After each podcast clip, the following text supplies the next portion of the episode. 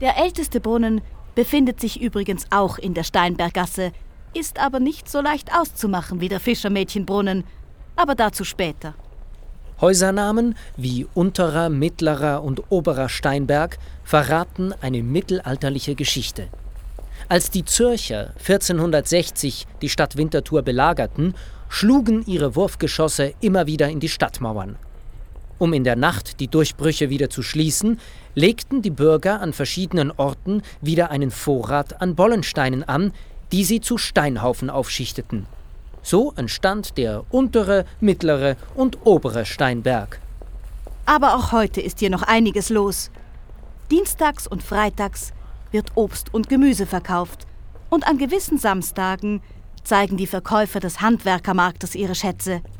Ihren Höhepunkt an Anziehungskraft hat die Steinberggasse jedoch während der Musikfestwochen, da hier das Festzelt und die große Bühne für moderne Musikdarbietungen aufgebaut sind.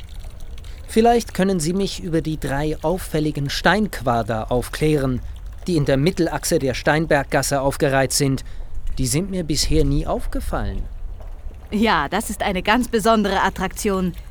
Diese drei Steinellipsen, lieber Herr Bareis, sind drei Brunnen des berühmten amerikanischen Künstlers Donald Judd, die Als hätten wir nicht schon genug Brunnen. Ach, im Sommer freuen sich die Kinder, die Brunnen als Planschbecken nutzen zu können.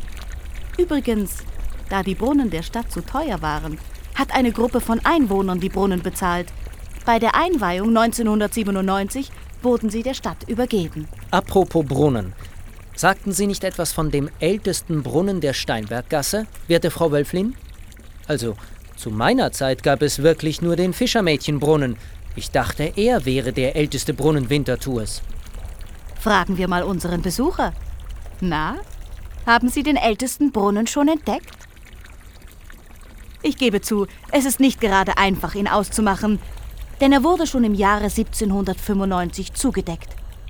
Schauen Sie, wenn Sie vom Fischermädchenbrunnen zum Riegelbau gehen, sehen Sie bitte nach rechts. Dort steht ein Metallblock. In diesen können Sie hineinsehen und das Ausmaß des Brunnens erkennen. Er ist 15 Meter tief und hat einen Durchmesser von knapp zweieinhalb Metern. Ach, so kommt es, dass mir dieser Brunnen zu meinen Lebzeiten nie aufgefallen ist.